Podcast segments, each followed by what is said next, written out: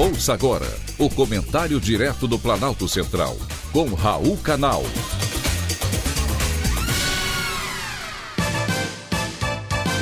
Queridos ouvintes e atentos escutantes, assunto de hoje: a morte.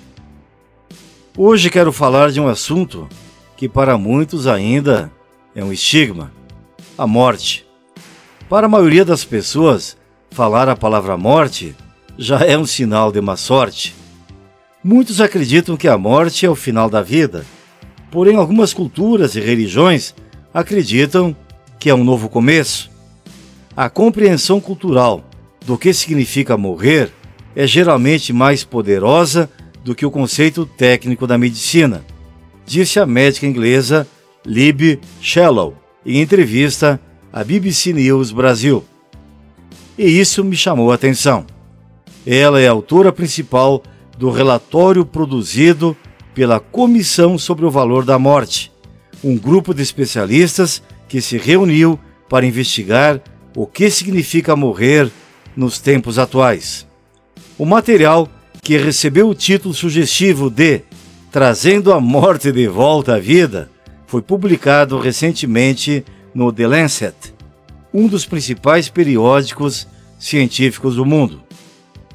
Uma das principais conclusões é de que, enquanto muitas pessoas recebem tratamentos excessivos e fúteis nos hospitais, longe da família e da comunidade, que só vão prolongar a morte, outra parcela da população não tem acesso a nenhum tipo de terapia, nem para aliviar a dor e morre de doenças preveníveis.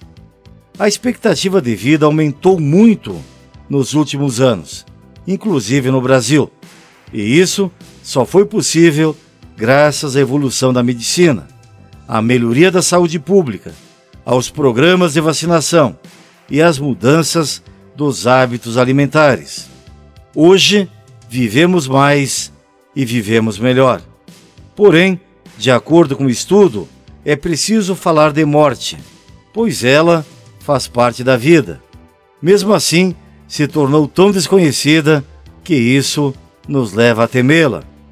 A médica inglesa lembra que nós transferimos a responsabilidade de cuidar da pessoa doente terminal para o sistema de saúde, quando o fim da vida pode acontecer no conforto de casa, de forma tranquila.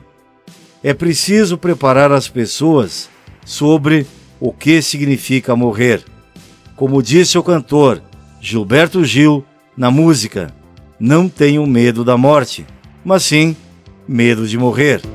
Eu acredito que hoje muita gente já morreu em plena vida.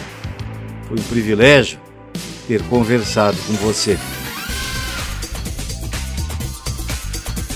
Acabamos de apresentar o Comentário Direto do Planalto Central, com Raul Canal.